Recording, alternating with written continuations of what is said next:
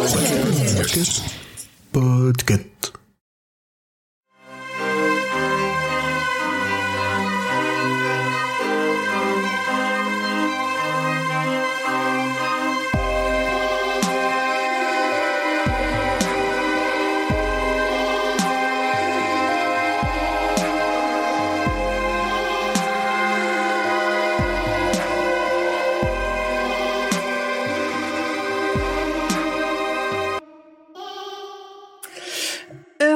Atlantis en VO, Cœur perdu en Atlantide en VF, c'est le 42e livre publié de Stephen King et son sixième recueil. En français, il a été traduit par William Olivier Desmond pour Albert Michel, ça, euh, euh, l'a dit tout à l'heure. Le livre audio en VO, il est lu par l'acteur William Hurt et par King lui-même. À noter que William Hurt, qui est décédé euh, très très récemment en mars 2022, il a joué le rôle principal dans l'adaptation de la nouvelle Petit Soldat de Stephen King, qui se trouve dans la mini-série Rêve et Cauchemar. William Euh, il- Hurt est mort? Oui. Je viens de l'apprendre. Ah merde Ouais, Très bah bien. ouais, très récemment, le mois dernier. Continuez, Euh, continuez. Il se pardon. bah, attends, bah, attends, côté, mort tragique, je pense qu'on va en reparler dans les adaptations. Ouais, euh, mais je crois qu'en plus, mais je crois qu'on l'avait déjà dit en plus qu'il était mort, euh, William Hurt. Ouais, moi, vu que j'étais pas là les deux premiers, euh, je, je vais sans doute faire des, des répètes, mais euh, je comme, ça, comme ça, moi, je récapitule. Euh, ici, William Hurt, il dit la première histoire et les deux dernières. Le livre, il est dédié à Joseph, Leonora et Ethan. Alors, Joseph, c'est un de ses fils, qu'on connaît sous le nom de Joel. Leonora, c'est sa femme de l'époque, qui est aujourd'hui son ex-femme. Donc, à Joel, hein, pas à Stephen King. Ah, j'allais dire, attends quoi? Ouais, non. En William ça, est mort dit, et Stephen King avait une autre femme avant Tabitha mais, mais quand? Puisqu'ils étaient déjà ensemble à la fac Oups. Non, il est polygame, en fait. Peut- Alors peut-être, mais du coup, c'est un scoop. Enfin, moi, je le savais pas. trop d'infos, trop d'infos. Et Ethan, c'est euh, l'enfant de Joel et de euh, Leonora. C'est donc le premier petit-fils de King. Le roman, il est resté 16 semaines sur la New York Times bestseller list avec un meilleur classement à la quatrième place qui a été atteint le 3 octobre 99. Le Publishers Weekly le classe à la sixième place des meilleures ventes de romans aux États-Unis en 99. Il a aussi été nommé au prix World Fantasy du meilleur recueil de nouvelles, au prix Locus du meilleur recueil de nouvelles, terminant à la cinquième place, et au prix British Fantasy et au prix Bram Stoker du meilleur recueil de, nou- de- du meilleur recueil de nouvelles. C'est ouf parce que j'en avais, avant qu'on le fasse, j'en avais jamais entendu parler de ce livre. Pareil. Ah oui Mm. Mais je Alors pense que c'est parle. euh, l'époque où j'ai commencé à en lire. Ouais, mais je pense que c'est aussi ça parle. euh, Enfin, on n'en a pas entendu parler, ok, mais ça parle beaucoup plus aux Américains pour le coup. euh, Je pense qu'il y a de Nous, ça. euh, je pense ouais. que hum, en France, de toute façon, les Kings, dont, enfin, de façon générale, les Kings dont on entend le plus parler, c'est ceux euh, qui non seulement ont été adaptés, qui en plus ont Mm. eu des adaptations à succès. Et, et c'est pour ça, moi, parmi mes romans préférés, il y a Blaise, qui est qui pour le coup est sous le nom de Richard Bachman et que personne ne cite jamais, qu'on dont on n'entend jamais parler, euh, même dans les groupes de fans, tu vois, il y a un groupe Facebook avec 13 000 fans et pour voir une mention de Blaise, il faut vraiment euh, se lever tôt euh, et t'en as une ou deux par an. Et je pense que Cœur perdu en Atlantide, l'adaptation, elle est pas du tout connue en France. Euh, j'ai Parce qu'elle est nulle. Et j'en parlerai après. Non, on sera pas d'accord alors, mais euh, on en On parlera en après. parlera après. Alors, Cœur perdu en Atlantide, c'est donc deux romans courts, des novellas et trois nouvelles, dont un épilogue, qui s'enchaînent chronologiquement et qui partagent les mêmes personnages à plusieurs époques de leur vie. Euh, Il y a plusieurs particularités éditoriales, comme souvent avec les recueils de nouvelles, en fait, c'est un c'est un micmac de plusieurs trucs qui ont été publiés à gauche à droite. En fait, la troisième histoire, Willy l'aveugle, elle a été originalement publiée dans Anatheus The Final Issue en 94 et elle est apparue plus tard avec quelques petites révisions dans une autoparution de 97 intitulée Six Stories. Euh, la version qui est publiée dans le recueil là, elle est, elle a été largement révisée depuis ces deux publications. Donc il l'a complètement revue pour l'intégrer. Une partie, un tout petit bout de la quatrième histoire, euh, Pourquoi nous étions au Vietnam, a été édité sous format d'un petit fascicule auto-publié et offert le 6 avril 99 à une soirée à New York qui célébrait les 25 ans de carrière de King. Euh, lui aussi. en fait, euh, alors, je sais plus dans quel épisode on en avait parlé. King, il avait, euh, je sais pas, si, je pense pas qu'il le fasse encore, mais dans des grands, so- dans des grandes soirées comme ça où un peu euh, tout le tout le gratin est invité. Il a une, une maison d'auto-édition qui s'appelle Filtrum Press, je crois, dont on avait déjà parlé, parce que ou dans lesquelles il, il refile des, des petites nouvelles inédites comme ça. Et on sait qu'il y a des choses qui ont été publiées, mais uniquement euh, via Filtrum Press, donc uniquement données au gratin new-yorkais à ces soirées et qui aujourd'hui, euh, je crois qu'il y avait que c'était hum, un, des, un, un bout du prologue de Shining qui avait été perdu comme ça parce que euh, parce qu'il l'a vu juste trop filer en disant euh, voilà et puis t'as 50 copies et puis tu les revois jamais parce que bah, tu sais comme quand tu rentres chez toi d'une soirée et quand t'as filé un flyer bah tu le balances quoi tu t'en fous en fait et aujourd'hui ça vaut de l'or et il y a des histoires comme ça qui Mhm. sont perdues euh, et donc ce bout d'histoire euh, de la quatrième de la quatrième nouvelle, il a aussi été largement revu et corrigé avant d'être intégré dans le recueil. Et enfin, et enfin la cinquième histoire, elle, elle a été rajoutée plus tard, euh, après même que le premier manuscrit ait été envoyé à l'éditeur. Petit, c'est vraiment pour le coup, c'est pour ça qu'on dit que c'est un épilogue parce qu'il l'a vraiment rajouté à la toute fin en se disant en fait non, il manque quelque chose. euh, Faut, faut, faut finir de relier tout ça, quoi. Alors Ouais, qu'en fait, exactement. est-ce qu'il manquait vraiment quelque chose? Bon, Oui. Je laisse Ah la oui. question en suspens. Alors, pour, moi, pour moi, clairement, ça aurait pas du tout été la même expérience. euh. Donc, bref. Non, non, mais c'est une très bonne réponse. Euh, quand King a commencé à travailler sur euh, bah, la première nouvelle qui compose Cœur perdu en Atlantide, il travaillait en même temps déjà à l'époque de sur Sac d'os, juste pour resituer un petit, peu dans la timeline de la bibliographie. Euh, la première histoire du recueil était trop courte pour un roman et trop longue pour une nouvelle. Rappelons que c'est lui qui a popularisé le format des novellas, qui est un hybride entre la nouvelle et le roman. Euh, ça faisait longtemps qu'il avait envie de parler des années 60, sans forcément penser à publier le tout, il a quand même commencé à imaginer l'histoire comme étant reliée à d'autres pour faire un ensemble cohérent. Il a donc écrit la deuxième histoire et repris à travailler les autres dont je parlais pour au final en faire ce qu'on connaît. Sa volonté, elle est dictée directement via le titre et la référence à l'Atlantide, qui est, rappelons-le, euh, la cité prospère, euh, enfin une cité prospère engloutie. Euh, C'était de montrer tout ce que sa génération aurait pu faire, mais où elle a échoué. Et c'est là où Bah- on disait, euh, on disait tout à l'heure, on, on bascule dans le King qui dénonce et puis qui fait de la politique et du social euh, et qui sort un peu des des monstres, euh, des monstres sanguinolents quoi. Mais tu vois, moi, voilà, ce côté cité prospère engloutie, c'est ce que je ressens à la fin. C'est le, c'est le but, moi, de ce que j'ai compris, Ouais, en fait. Bloop, bloop. Ouais. Donc c'est ça, ça donne euh, une suite d'histoires politiques, sociales et engagées où euh, King dénonce les mauvais choix de l'Amérique après les Trente Glorieuses et notamment la guerre du Vietnam, ça on, on vous l'aura pas caché, contre laquelle il a manifesté, et le matérialisme. Euh, pour la partie guerre, en fait, il raconte le point de vue de ce qui se passait en Amérique à cette époque, car lui-même n'y est pas allé en raison de plusieurs soucis de santé. Tout à l'heure, on a cité pieds plats, myopie, hypertension, et il y a aussi les tympans percés. Alors ça, je sais plus pourquoi ni comment, mais euh, c'est c'est une info que j'ai retrouvée dans plusieurs euh, biographies, donc qui Hmm. a priori euh, pourrait être sûr, mais en tout cas, euh, il n'a pas fait la guerre du Vietnam et ça se ressent surtout dans euh, Chasse-cœur en Atlantide, où il raconte lui-même sa propre jeunesse à l'université du Maine et son activisme contre la guerre du Vietnam. Euh, je sais que sur Internet, si on cherche, on trouve des photos de lui en train de manifester avec des panneaux contre la guerre du Vietnam. Et il y retranscrit aussi les interminables parties de cartes qu'il faisait à cette époque, renforçant euh, l'aspect très autobiographique de cette histoire. Et enfin, pour l'aspect dénonciation du matérialisme, en fait, à, à- à peu près à la même époque, en 2000, il publie l'essai Écriture, mémoire d'un métier, euh, dans laquelle il y a une citation qui est très aimée des fans et de beaucoup de médias, qui dit « On avait une chance de changer le monde et on a préféré le téléachat ». Donc on, déjà à l'époque, on retrouvait le, le King un peu euh, sarcastique, voire euh, parfois un peu aigri, qu'on retrouve aujourd'hui sur Twitter. Oui, hier, euh, hier, il a fait un tweet euh, disant que l'Amérique était un stand de tir.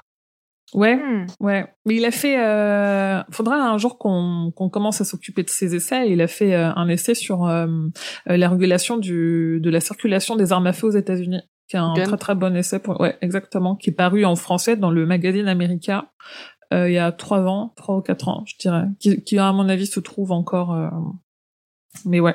Il est paru en français? Parce Ouais, que moi, il y a tout un passage français. que je me suis tapé en anglais alors que j'y pompais rien pour un épisode du Roi Steven. je savais pas qu'il existait en français. Ouais, il est paru en français. euh, J'aimerais bien le lire. Bah, je l'ai, je pourrais te le prêter, mais peut-être qu'il se trouve encore. Moi, je vais essayer de voir. On en reparle après. Ouais, dans le magazine America, et si vous cherchez l'info, elle est sans doute sur le site stephenkingfrance.fr. Très bien. J'irai voir. Euh, pour plusieurs critiques proches de King, ce livre, il parle surtout de la culpabilité de survivance. hein. On- Du coup, je, le- je vous ai un peu embêté avec ça là-dessus sur les dernières nouvelles. Euh, c'est un des premiers livres de King à se détacher complètement de l'horreur et, à entrer dans l'émotion et à traiter aussi directement des sujets de société très politiques. Il y a aussi beaucoup de, j'ai retrouvé beaucoup de critiques qui parlaient euh, de ce roman comme étant assez, dés- enfin de ce recueil comme étant assez désordonné. Mais comme le dit euh, George Biam, qui est un spécialiste de King dans son livre The Stephen King Companion, c'est en miroir à la guerre du Vietnam qui elle-même était désordonnée. Et ça a permis aussi à d'autres critiques de réaliser, euh, grâce à ce recueil, que King ne pouvait plus être contraint à la case étriquée de auteur d'horreur. Hmm. Et j'ai envie de dire, il était temps. Bah oui. Mhm. Enfin, il y a. Putain, Bram Stoker, euh, encore une fois, quoi. Ouais, ouais. Euh, pour la partie euh, autobiographique, euh, j'en parlais pour euh, la deuxième histoire. Euh, on trouve aussi beaucoup d'éléments de la jeunesse de King dans la première, euh, qui est très très proche de l'histoire Le Corps, qui qui est adapté en film sous le nom de Stand By Me. Peut-être que ça parlera plus à certaines personnes.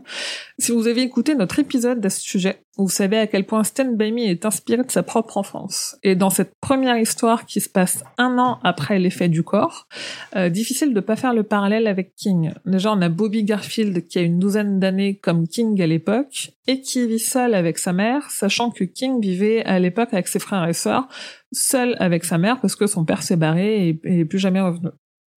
Euh, il se lie d'amitié avec des enfants avec qui il joue en forêt ou le long du chemin de fer, comme dans le corps, et surtout comme un des événements les plus traumatisants de sa propre enfance, c'est-à-dire un de ses petits camarades qui s'est fait happer par un train sous ses yeux. Donc évidemment, euh, n'a pas survécu. Euh, voici venu le temps des connexions. Euh, si on lit Cœur perdu en Atlantide, c'est parce que on est aussi en parallèle en train de faire euh, La Tour sombre. Euh, Il y a des choses qui parlent déjà. Alors euh, moi j'ai fini de relire le tome 7, Grand Poil et euh, à l'heure où on parle en plein dans la fin du tome 7. Euh, enfin de la deuxième moitié du tome les- 7. j'ai j'ai relu les refs. J'en Ah. suis à 10%, moi, j'en suis à 10%. Voilà, donc on avance dans le tome 7, donc il y a des choses qui ont parlé à mes camarades et il y a des choses qui leur parlent pas encore, donc je vais pas spoiler ici, c'est pas le but. Euh, juste quand même important de relever que la première nouvelle, Crapule de bas étage en manteau jaune, c'est une histoire qu'on peut directement placer euh, dans le cycle de la tour sombre, parce qu'en fait les hommes en manteau jaune qui poursuivent Ted Brotigan sont des serviteurs du roi cramoisi. Ils le pourchassent parce qu'il est un briseur de rayons qui s'est échappé et le roi Cramoisi, il veut l'utiliser contre son gré pour poursuivre sa volonté de briser les rayons de la tour et faire sombrer les mondes. Euh, si Ted est capturé, il semble qu'il réussisse à s'échapper puisqu'il enverra plusieurs années plus tard à Bobby une enveloppe remplie de pétales de rose, affirmant le lien de l'histoire avec la tour. Euh, et Bobby, il réalise à cet instant, et là je cite, et moi j'avais retrouvé que euh, la, citation en VO, donc j'ai fait une traduction grossière. Euh, il existe d'autres mondes que ceci, des millions qui tournoient autour de la tour. Et on n'en sait plus sur ce qu'il advient de lui quand il se fait capturer dans, dans deux histoires du cycle, euh, c'est-à-dire le septième tome, dont on parlera un peu plus tard euh, dans, dans Le Roi Steven, mais aussi dans Territoire, qui est coécrit avec Peter Straub, parce que oui, euh, telle histoire, Territoire étant le deuxième tome de Talisman, il se situe aussi dans l'univers de la Tour Sombre, et, euh, et, je- et après Mm. ça devient compliqué si je si je développe plus, mais tout, tout est lié, tout est lié à la tour, quoi. C'est, en gros, c'est ce qu'il faut Tout comprendre. Euh, les sachant a chemins aussi- mènent à la tour. Oui, non, mais c'est ça. Sachant qu'il y a aussi des mentions du cas et du cathète euh, et d'autres euh, encore euh, références très très évidentes à la tour sombre quand on connaît euh, le palabre et le haut-parler et non pas le haut-parleur.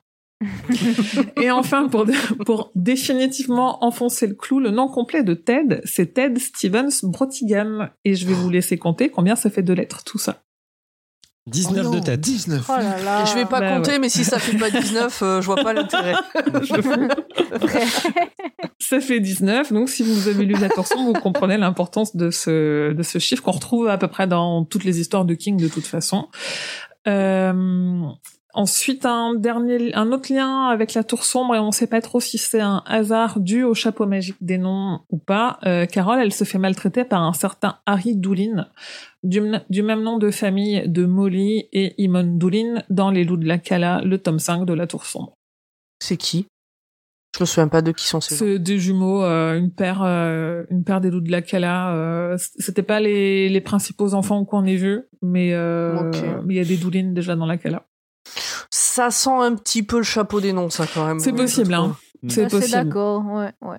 C'est relevé. Je mets quand même un doute sur le fait que ce soit une vraie Rafapa. Après, Mhm. Après, sachant que de toute façon, à cette époque-là, il est en train d'écrire La Tour sombre. Enfin, il est, c'est pour ça que ce roman, il est très connecté, enfin, ce recueil, il est très connecté à La Tour sombre parce que il est vraiment en train de construire la fin du cycle. Il a revu les, les quatre premiers tomes et euh, donc il a peut-être encore des noms en tête et peut-être qu'il se mélange un peu les pinceaux. On n'est pas à l'abri.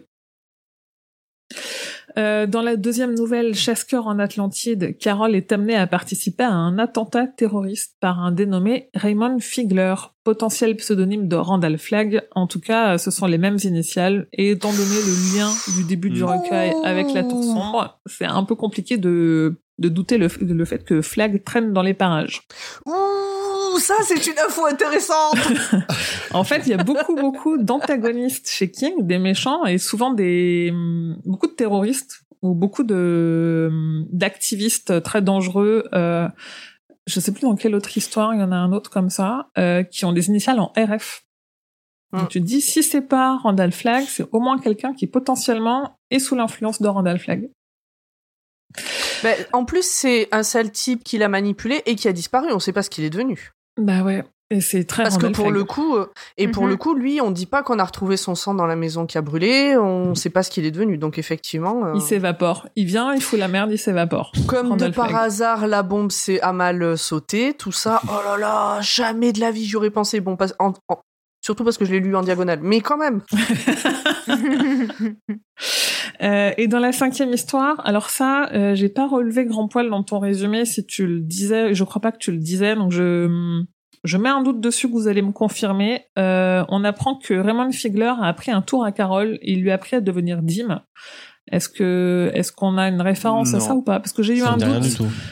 Je l'ai lu, alors je sais rien. plus dans quel. euh, je crois que c'est sur un Reddit que je l'ai lu. Et je pense que c'était un peu tiré par les cheveux. Et euh, on Bah, va tu sais dire quoi, que je vais faire une recherche par mots-clés, j'ai sous les peut-être yeux. peut-être qu'il y a un truc en, en VO qui est qui a pas qui a pas fait qui a pas euh, passé la traduction euh, sur le fait qu'elle a qu'elle qu'elle ait appris à se faire discrète.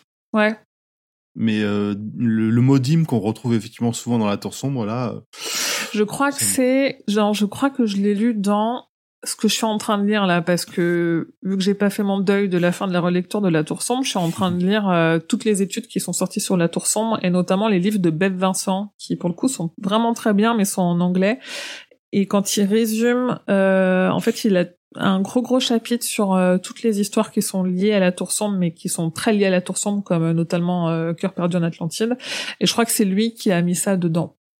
en Mais, tout euh, cas dans la version française, il y a pas le mot le mot Non. n'apparaît pas. Ok. Je viens de faire une recherche par mots-clés et effectivement, ça n'apparaît pas. Ok, bah j'irai rechercher quand même, mais euh, bon, Faut- alors à mettre faudrait peut-être entre choper la VO. Faudrait, à mon avis, il faudrait confirmer avec la VO parce que ça, ça pourrait correspondre. Effectivement, il, on, on apprend que il lui, euh, que qu'elle a appris à se faire discrète pour pouvoir justement euh, passer inaperçu, changer de vie si au besoin. Quoi. Après, c'est peut-être Bev Vincent qui lui interprète cette info-là comme euh, il lui a Mm. appris à devenir Dim. Mais euh, j'irai, bah, à ce compte-là, j'irai relire le truc en VO. En plus, c'est pas très long. Elle dit- sûr. Alors, je connais bien l'art de passer inaperçu, un art qu'on m'a appris il y a bien longtemps, l'art d'être de la couleur des murs. Ah ouais, donc ça serait intéressant de voir euh, en VO ce que c'était. Ouais, ou c'est une interprétation, comme tu disais, de.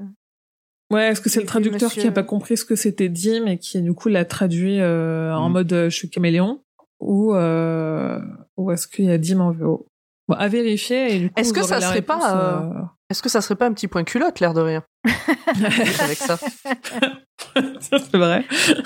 Et vous aurez la réponse euh, dans le dossier multivers sur le site euh, stephenkingfrance.fr, n'est-ce pas? Parce que j'irai vérifier l'info avant de, de la, de la rajouter. Salut, c'est Émilie du futur. Alors j'ai pu vérifier en version originale et il se trouve qu'en anglais, il est bien dit mot pour mot par Carole que Raymond Figler lui a appris à devenir Dim. Une référence qu'on perd donc complètement à la traduction. Voilà, c'est tout. Je vous laisse reprendre le cours normal de votre épisode. Euh, pour terminer, on a des mentions des régulateurs comme le roman du même nom paru sous le nom de Richard Bachman qui lui-même est ô combien connecté à la tour sombre, notamment à cause de son double euh, désolation, et ça j'en dirai pas plus. Et enfin dans le recueil, on retrouve également euh, la ville de Derry qu'on ne présente plus, qui est une, une des villes fictives les plus présentes dans l'œuvre de King. Voilà. C'est tout Eh pour ben, moi et c'était déjà, pas, c'était mal. mal. Ouais. C'était déjà pas mal, J'ai effectivement. mis. hein. ouais, mais j'étais pas là aux déjà- deux derniers épisodes, il fallait que je rattrape. Euh... Bah maintenant que oui, je peux parler, coup, on est euh, bon. Est-ce que vous avez des choses à rajouter? Nine.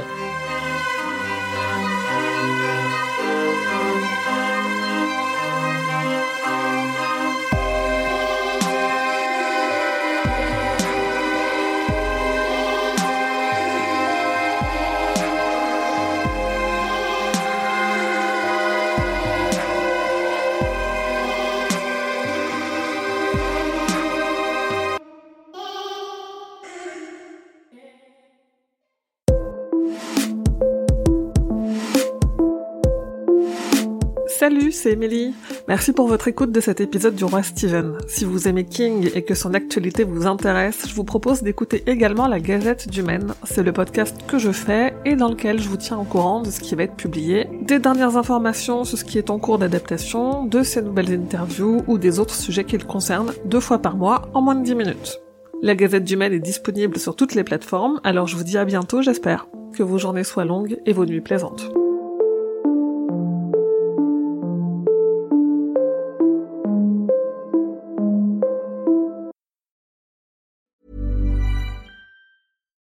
Hi, I'm Daniel, founder of Pretty Litter. Cats and cat owners deserve better than any old fashioned litter. That's why I teamed up with scientists and veterinarians to create Pretty Litter. Its innovative crystal formula has superior odor control and weighs up to 80% less than clay litter. Pretty Litter even monitors health by changing colors to help detect early signs of potential illness. It's the world's smartest kitty litter.